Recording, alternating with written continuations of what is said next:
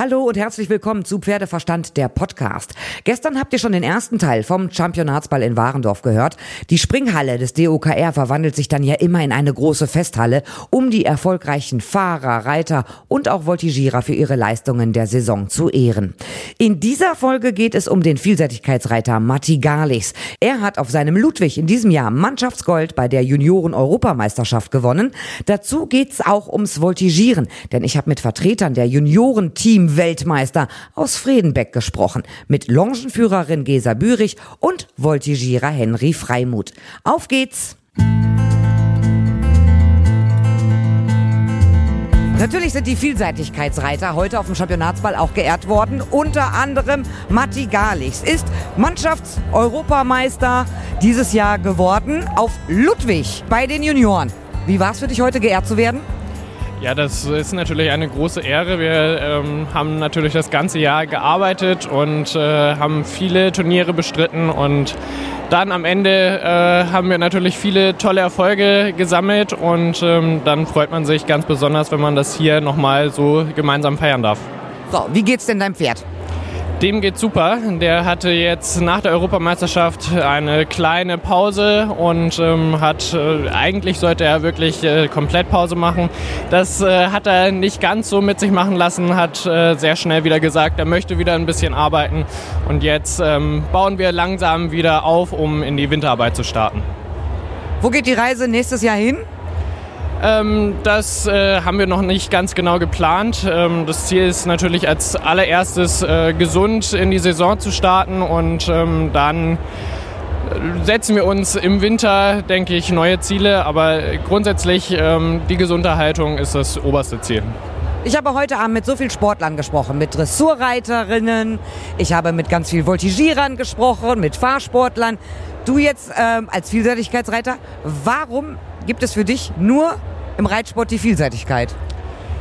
Ich würde sagen, einmal die Abwechslung. Ähm, für mich ist es ganz Besondere an der Vielseitigkeit natürlich, dass man sowohl Dressurspringen als auch Gelände ähm, können muss. Und äh, da ist für mich einfach das ganz Besondere, dass äh, die Beziehung zwischen Pferd und Reiter einfach ähm, ganz, ganz eng sein muss. Und wenn das nicht in vollem Vertrauen geschieht, dann äh, kann es einfach nicht funktionieren. Deswegen ist das das Besonderste für mich an der Vielseitigkeit. Und das Geländereiten ist einfach geil. Das ist sowieso so. Äh, das macht natürlich am meisten Spaß und äh, da wird dann natürlich äh, die Beziehung und das Vertrauen zwischen Pferd und Reiter einfach nochmal ganz besonders deutlich und das ist einfach das Allergrößte.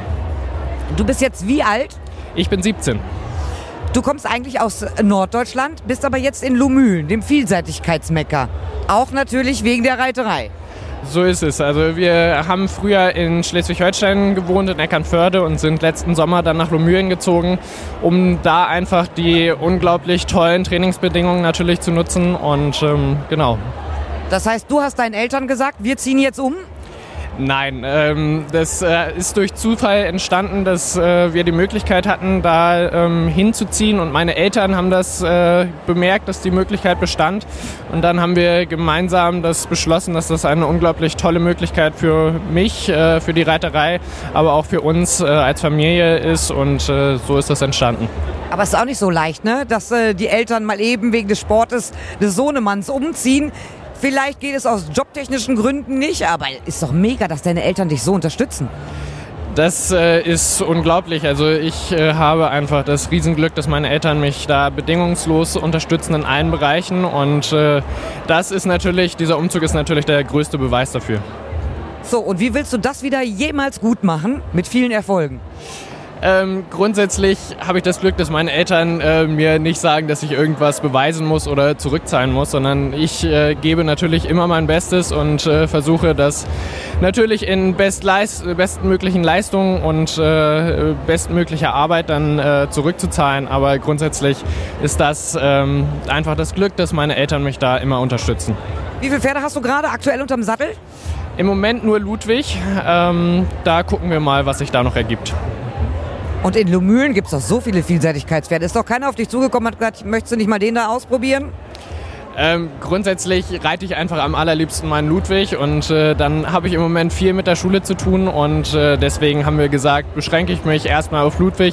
Wenn sich dann was durch Zufall ergeben sollte, dann gucken wir nochmal. Ich sag vielen Dank, dass du Zeit hattest. Ich wünsche heute Abend eine geile Party und alles Gute für die Zukunft. Danke. Vielen Dank.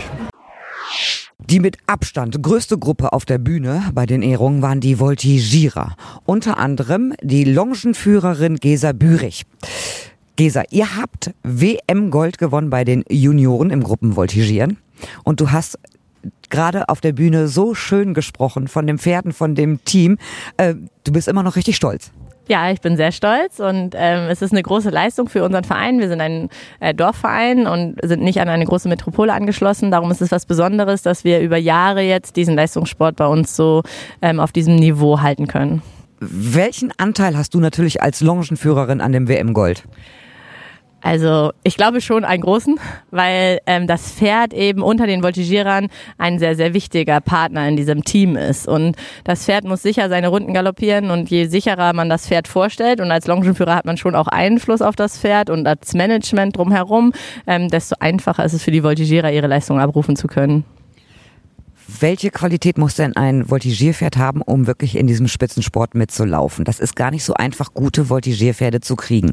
Das ist so unfassbar schwer. Da gibt's ja, bei Springpferden gibt's genug. Bei den Dressurpferden auch. Volti ist echt schwierig. Also die meisten Pferde kommen ja auf den zweiten Bildungsweg bei uns an, weil sie vielleicht nicht ganz genug sind, gut genug sind für Dressur oder ganz genug gut genug sind für Springen. Ähm, wir schauen bei den Voltigierpferden hauptsächlich darauf, dass sie eben gerne galoppieren auch und ähm, dass sie eben die Statur auch mitbringen. Also wir können nicht zu kleine Pferde nehmen. Wir brauchen schon auch ein bisschen Masse unter den ähm, Voltigierküren, gerade bei den Gruppenküren.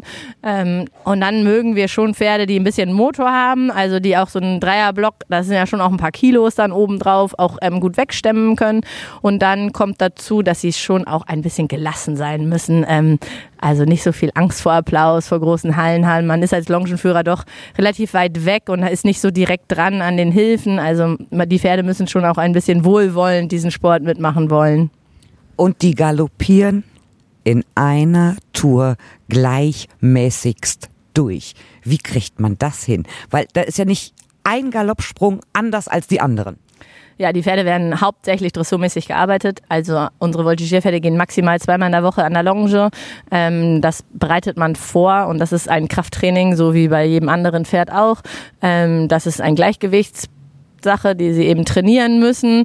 Und das ist auch ja, Übung einfach mit den, mit den Voltigierern zusammen. Und manche Pferde bieten eben auch einen, so eine sehr taktmäßige Galoppade von Haus aus an. Und die sind natürlich sehr gesehen in, oder sehr gerne gesehen im Voltigieren. Entwickelst du die Choreografie, die die Voltigierer auf dem Pferd zeigen, mit? Ja, also wir sind ein Trainerteam. Ähm, ich bin nicht alleine. Der Malte Möller ist noch mein Partner dabei. Der war früher auch mein Voltigierer und hat sich jetzt eben in dieser Trainerrolle auch gefunden.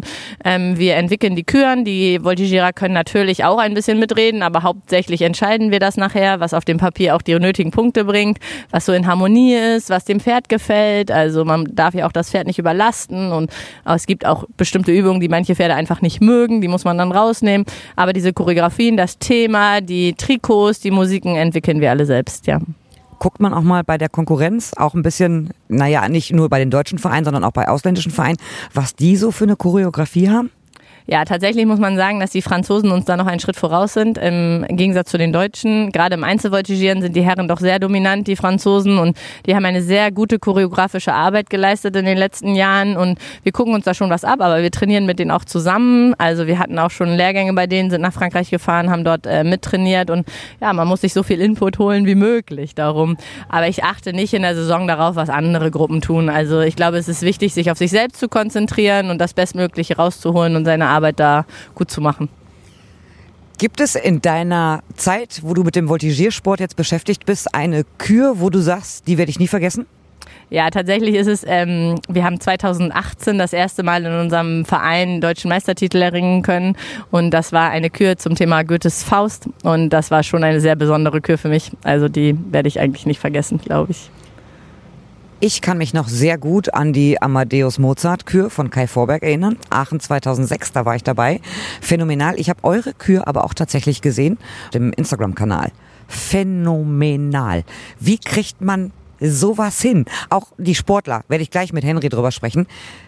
Das ist gigantisch. Das ist Hochleistungssport. Ja, der Voltigiersport ist eben sehr Vielseitigkeit. Das eine ist das Pferdemanagement und dass das Pferd einem seine Runden da gut dreht. Das andere ist das Athletiktraining, das choreografische Arbeiten, die künstlerische Arbeit mit den Voltigierern. Ähm, das ist Arbeit. Es ist einfach viel, viel, viel Arbeit. Und man ähm, legt sich einen Plan zurecht und versucht, diesen Plan umzusetzen. Aber das Hauptsächliche ist Fleiß und Arbeit. Und der, die Bereitschaft auch der Elternhäuser und der sind ja doch sehr junge Sportler auch, das leisten zu wollen und zu können. Henry, wie alt bist du? Ich bin 13 und werde nächstes Jahr im Januar 14. So, wie lange voltigierst du schon?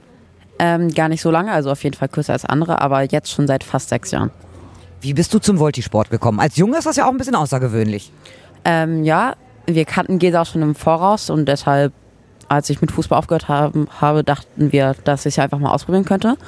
Und bin dann relativ schnell auch in eine Jungsgruppe gekommen, weil sich relativ viele Jungs auch angemeldet hatten. Und ja, seitdem motiviere ich auch mit Spaß und Freude am Sport. Was macht dir denn da so viel Spaß daran?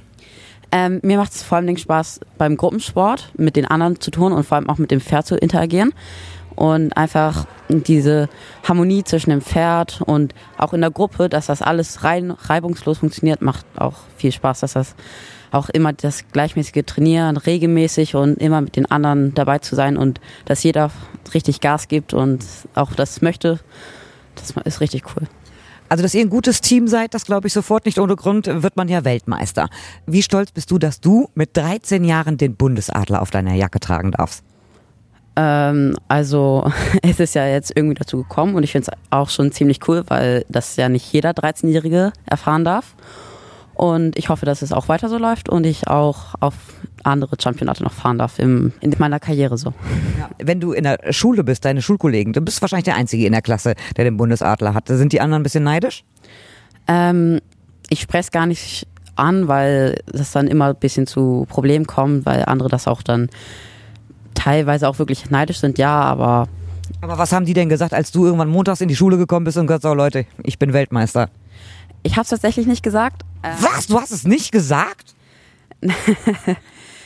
also mein alter Klassenlehrer, der fand das auch sehr cool, hat dann auch Videos gezeigt und meine Klassenkameraden fanden das nicht allzu gut, weil sie irgendwie, ich weiß nicht genau. Weil sie doof sind.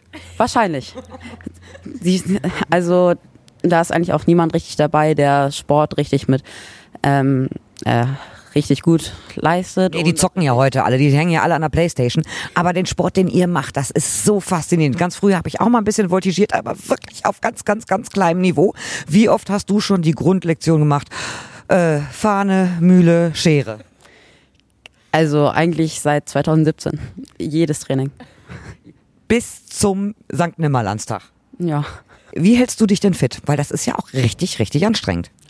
Ähm, also das Training ist natürlich ein großer Teil davon. Wir machen ja auch oft Krafttraining, Ausdauer, Sprungkraft und zwischen den Trainings, ähm, vor allem ich, hatte ich auch mal was bei meinem Knie. Muss ich wirklich aufpassen, nicht zu viel machen, auch mal ausruhen, damit ich dann beim Training 100% geben kann und auch auf dem Turnier unverletzt starten kann. Mega. So, und was ich faszinierend ja finde bei den Volti-Turnieren, ist, wenn eine Mannschaft reinkommt, ist mucksmäuschen still. Während der ganzen Nummer ist es, man hört nichts. Und kaum ist die Vorstellung vorbei, brennt die Hütte. Die ganze Halle tobt. Wie ist das, wenn man als Sportler in so einer Halle dann ist? Es ist schon ziemlich cool. Man fühlt sich dann auch wirklich gut, weil all diese Menschen für einen jubeln und irgendwie ist es auch schon ein bisschen zur Routine geworden, aber es ist trotzdem immer noch ein sehr schöner Moment nach der Pflicht oder Kür. Wie gehst du denn als Sportler da rein? Du weißt, die Stimmung in der Halle, in der, vor der Prüfung, die Zuschauer, das kocht ja. Man merkt ja so eine angespannte Atmosphäre und die Leute warten ja auch immer nur drauf, dass man richtig ausflippen kann. Und dann geht die Musik, das ist, es wird richtig, richtig laut in den Hallen. Bist du vorher immer angespannt? Ähm, also normalerweise bin ich nicht so besonders aufgeregt oder nervös, nur kurz bevor wir einlaufen und während des Einlaufens legt sich das Ganze dann wieder, weil ich mich dann wieder darauf konzentriere, all meine Übungen gut zu tun und auch schon im Voraus daran denke, worauf ich achten muss. Und man blendet das ganze Publikum dann einfach aus. Das stört dann nicht mehr. Aber danach feiert man mit. Auf jeden Fall. Wo geht die Reise in Zukunft hin noch? Ja, wir haben jetzt dieses Team neu zusammengestellt, nochmal ein bisschen ändern müssen, weil die Altersgrenze eben bei 18 Jahren ist. Ähm, aber die Zusammensetzung dieses Teams gibt auf jeden Fall die Saison 24 und 25 noch im Juniorenbereich her. Und ja, dann ist natürlich Aachen 2026 Weltmeisterschaft bei den Senioren schon ein Traum, muss man sagen. Also im eigenen Land vor so einem großen Publikum vielleicht doch noch das zu schaffen, im Seniorenbereich zu starten, das äh, denke ich ist unser langfristiges Ziel. Ich drücke euch die Daumen. Vielen, vielen Dank. Und heute Abend erst nochmal eine geile Party. Vielen Dank. So, das war's vom diesjährigen Championatsball und die nächste Folge von mir gibt es schon übermorgen mit ganz spannenden Neuigkeiten, die alle Pferdebesitzer interessieren dürften. Schaltet dann wieder ein, wenn es wieder heißt Pferdeverstand der Podcast.